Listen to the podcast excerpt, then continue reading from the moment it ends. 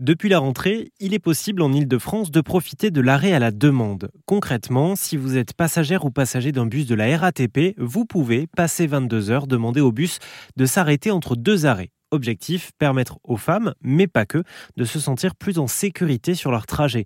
Ce dispositif existe déjà à Nantes, mais aussi à Toulouse. Jean-Michel Latte est le patron du réseau de transport toulousain Tisséo. Il nous explique. Alors, c'est le réseau Linéo. Le réseau Linéo, c'est un réseau qui est distingué du reste dans les bus toulousains.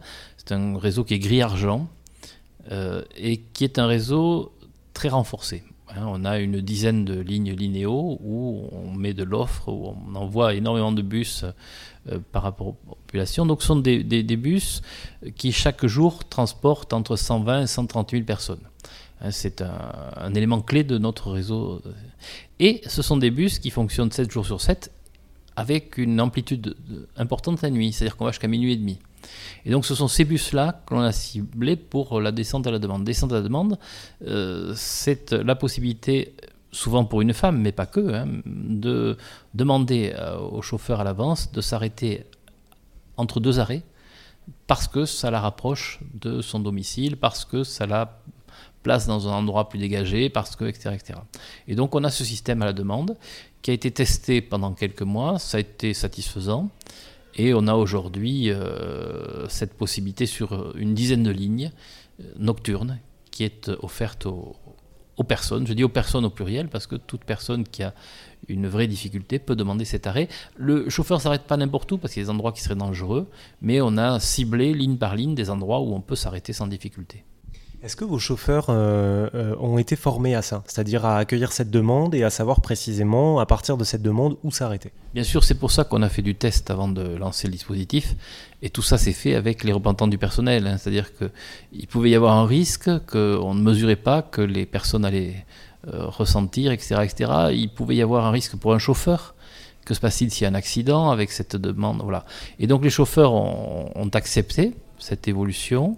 Euh, sous réserve de bénéficier de formations adaptées, d'aménagements nécessaires, etc., etc. Donc aujourd'hui, c'est quelque chose qui est, qui est pris en charge par euh, le personnel lui-même, qui en retire une forme de fierté, c'est-à-dire qu'on est à l'écoute de la personne, on la protège mieux que si on la laisse descendre dans des arrêts un peu éloignés, etc., etc. Est-ce que vous avez pu, donc il y a, y, a, y a, l'annonce, il y a la mise en place, mais est-ce que vous avez pu mesurer, depuis que c'est en place sur euh, euh, la plupart des lignes hein, que vous avez évoquées, euh, que c'était effectivement utilisé par les personnes? Alors, Ça reste des chiffres modestes. On parle d'une soixantaine de personnes qui utilisent cette, cette possibilité. Il y a des moments de l'année où c'est plus utilisé que d'autres, quand la nuit tombe. Alors la nuit, euh, aujourd'hui, elle est plus tardive, donc c'est voilà. Mais euh, voilà, c'est quelque chose que, l'on va maintenir, que l'on va développer, c'est-à-dire qu'on va communiquer dessus. Aujourd'hui, on est sur un chiffre qui peut paraître modeste, qui pour moi est plutôt satisfaisant. on va rester sur cette logique-là et on va essayer d'étendre les possibilités. Oui, parce que j'imagine qu'il faut que les personnes soient au courant quand elles prennent ces bus-là. Euh, est-ce qu'il y, a, est qu'il y a quelque chose qui est mis en place pour euh, justement qu'on sache qu'on peut demander l'arrêt euh, quand on veut le soir à n'importe quel endroit? On a beaucoup communiqué sur les linéos, il y a de, de l'information embarquée, des écrans qui expliquent les choses. On a fait un clip pour expliquer ça.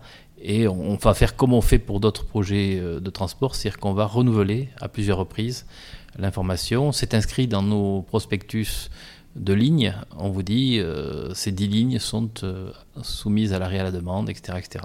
Voilà, donc il y a toute cette euh, disposition qui est là, mais ce que vous dites est important.